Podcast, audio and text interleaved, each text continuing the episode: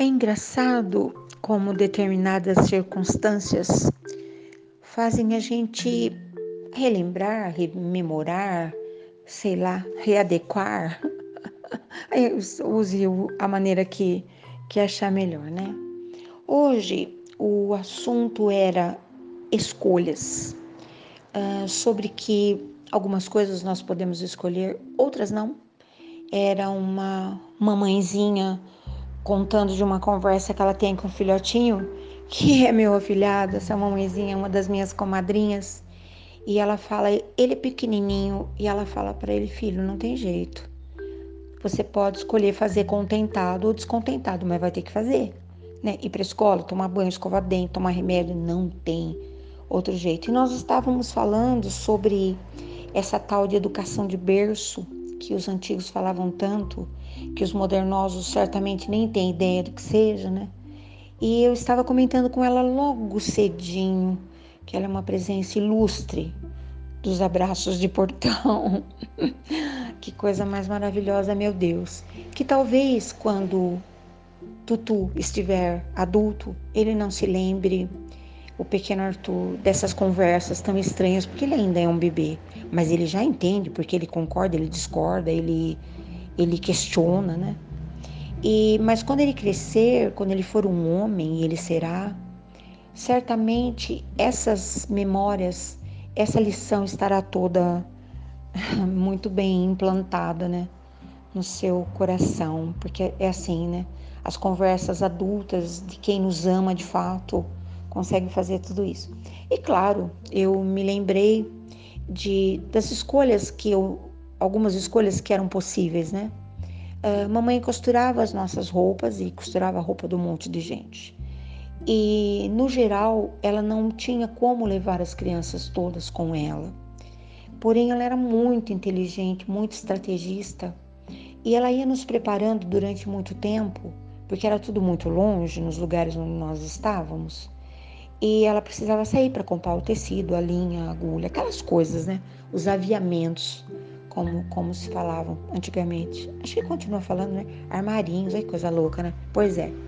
E ela nos preparava e nos passava a responsabilidade que a gente se sentia o um máximo quando ela permitia que nós ficássemos sem a presença dela. O que nós não sabíamos ainda é que todos os vizinhos todo, todo o povo da comunidade estava de olho na gente, né? Mas enfim, a gente se sentia fazendo as coisas que é, haviam sido combinadas uh, previamente, né?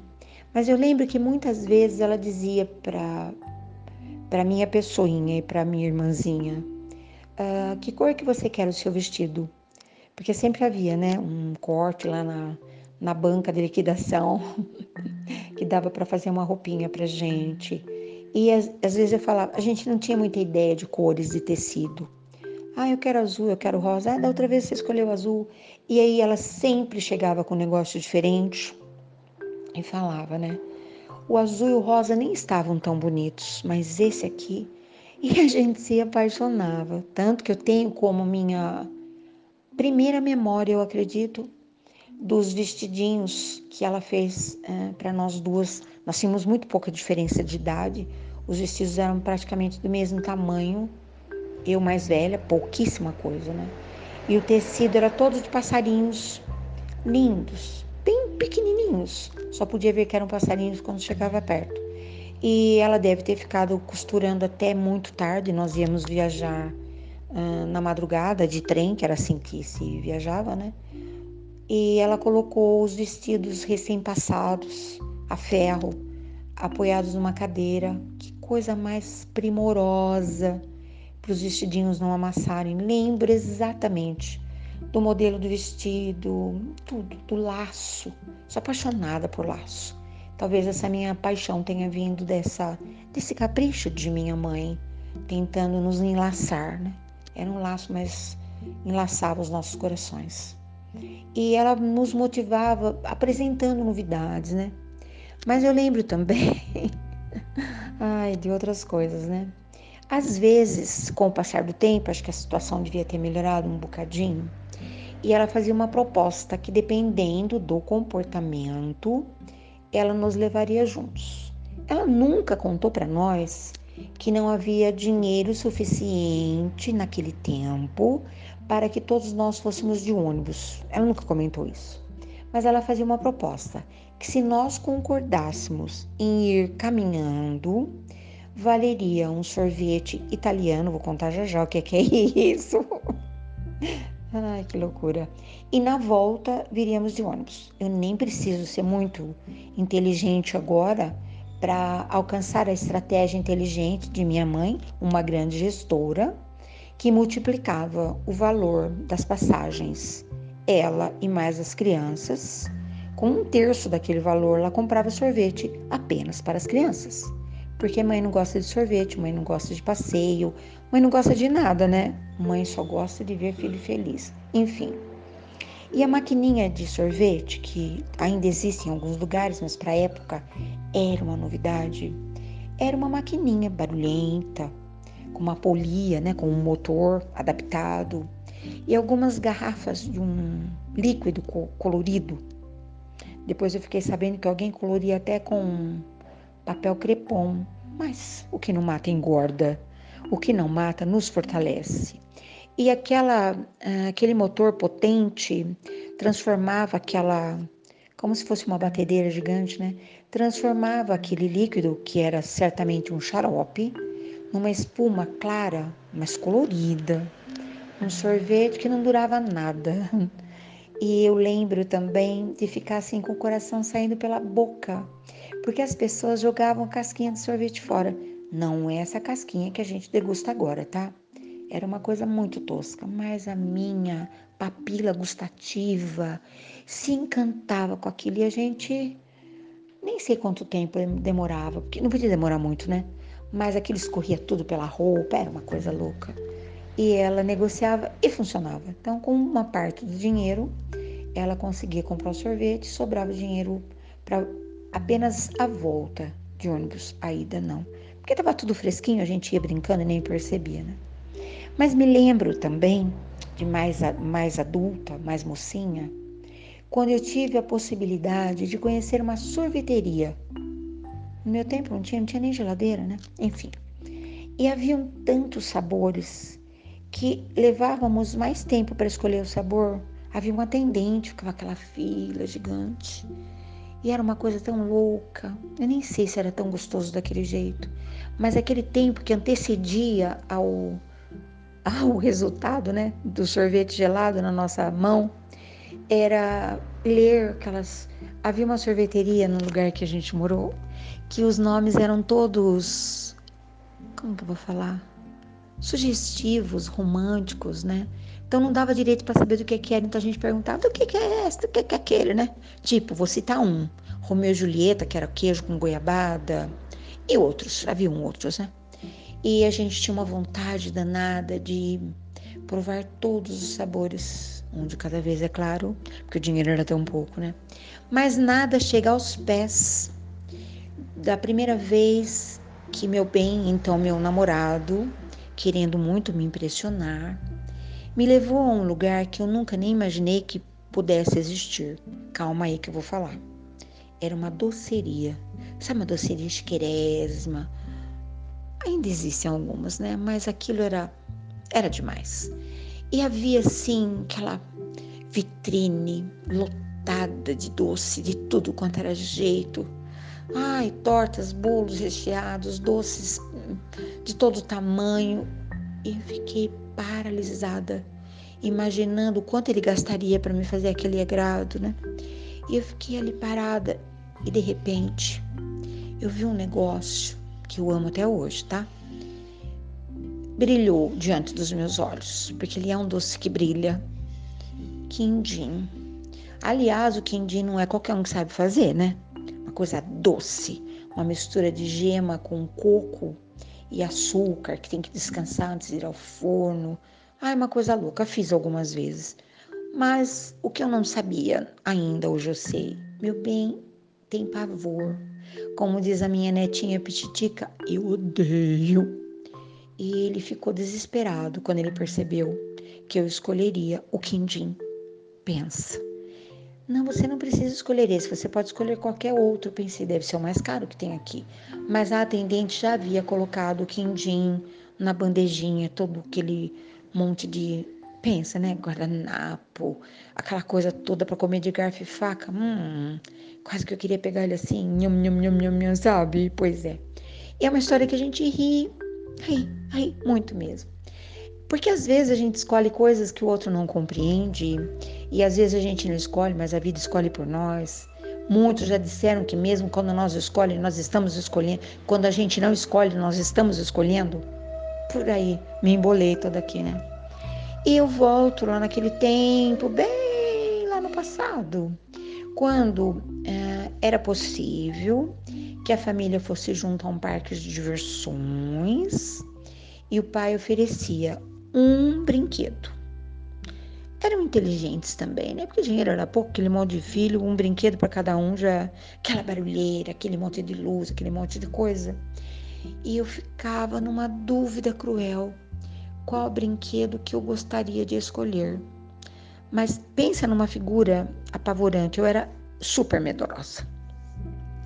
Eu tinha medo de ver o outro se despencando lá do negócio. Então eu tinha vontade de ir na roda gigante, na cadeira vermelha. Mas a hora que aquele negócio subia, hum, nem era tão alto assim, porque hoje eu, já, eu conheço rodas que são muito mais gigantes. Não era nada disso, mas para minha estatura tão pouca, era uma coisa louca. Tinha muita vontade de fazer uma viagem no barco Viking, que era aquele negócio louco que o pessoal se grudava inteiro naquelas naqueles cabo de aço, né? Gritavam loucamente, mas o meu estômago embolava só de ver aquilo, então nunca escolhi. Depois até escolhi, mas só paguei mico porque eu gritei tanto que o, o dono do brinquedo quase que me esganou, enfim.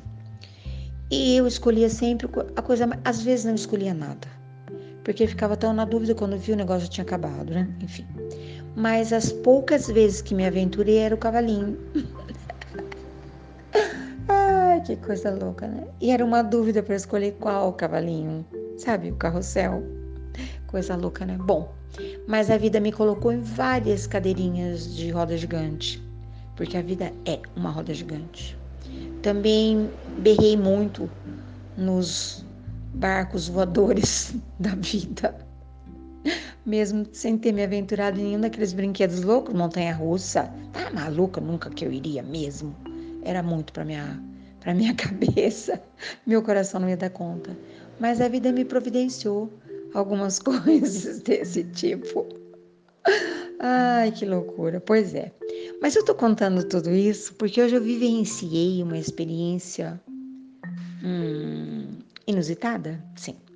Eu fui convidada para falar sobre como é que eu cheguei até aqui, uh, como é que foi a minha trajetória, porque agora é, é mês de março, tem esse negócio de Dia Internacional da Mulher, e eu fui para uma reunião prévia para ter uma conversa primeira num lugar chiquerésimo. Fui tratada assim como se eu fosse uma rainha. Um pessoal tão encantador, meu Deus, que coisa mais linda. Minha manhã foi incrível demais mesmo. E aconteceu uma coisa que tem acontecido bastante comigo ultimamente, porque eu estava pincelando, não dá para contar a minha história nem em um ano. E se for de livro, vai ter que ser uma enciclopédia. É muita coisa. Eu nem sabia o que, que eu abordava. Mas conforme eu ia falando, eu falo com a minha boquinha, que Deus me deu. Mas eu tenho dois ouvidos. E eu ouvia os relatos que eu mesma estava fazendo na minha trajetória. Uau! Ainda bem que eu ia caminhar muito, porque eu saí desse lugar maravilhoso, encantador, delicioso. Fui direto para o cartório, porque lá era outro tipo de atividade, né? Eu fui caminhando para botar ordem na minha cachola, para admitir realmente a vida é feita de escolhas algumas escolhas que eu fiz de livre e espontânea vontade. Outras que a vida achou por bem fazer por mim. Porque, lógico, todo dia a vida, o tempo, as pessoas, os fatos, as circunstâncias me escolhem. A minha vida é uma roda gigante, com nem sei quantas cadeirinhas coloridas. Todo dia acontece um negócio maravilhoso. E ainda aquela criatura toda elegante, só tinha gente bonita, meu Deus. Mas aquela pessoa que me abordou sugeriu que no dia da tal da conversa cumprida, que nós ainda vamos ter, eu poderia fazer uma citação de um livro, de um filme, de uma música. Na hora eu já sabia o que, que eu poderia falar, mas eu não falei. eu vim degustando. Aí um dia desse eu te conto, tá? Que livro? Ah, que música! Hum, que filme! Pois é, agora, se a criatura fantástica, maravilhosa, jovem, com aquele sotaque incrível, tivesse me falado, cite alguém que você admira pela coragem, ah, eu ia falar meu nome. Sabe por quê? Eu admiro muitas pessoas que passaram por mim, muitas pessoas. Como diz o grande poeta, a vida é mesmo um grande encontro, né? O resultado de grandes encontros. Mas esse encontro que eu tenho com a minha pessoa e tudo que eu sei, de tudo que aconteceu, que só eu sei, é admirável. Muito admirável. Hoje eu fiquei bem contentada com a minha atuação nesses palcos da vida. E eu te convido para pensar, lógico que sim, para que que tem esse podcast todo dia, essa conversa comprida? Para você pensar. Não é admirável sua vida? Quem poderia fazer essa previsão? Que você estaria aí onde você está, sendo essa pessoa que você é. E eu, sendo onde eu estou, praticamente em todos os lugares. Não é? Pois é, existe essa possibilidade? Existe. Hoje eu sei que a minha conversa de manhã inteira eu conversei com muita gente. É impossível que eu tenha passado com a minha rasteirinha veloz e não tenha deixado ali a minha marquinha. Então eu estou nos lugares onde eu passei. E você também está. É gostoso isso, né? Admitir tudo isso é muito fantástico. Hoje eu tô assim, isso que eu nem te contei tudo, hein? Tô te contando só um cadinho, só um pedacinho, só um pedacinho. Porque o tempo é exíguo, passa rápido. Eu tenho mais o que fazer, certamente você também. Mas tá. Bom dia, boa tarde, boa noite. Eu vou, mas eu volto.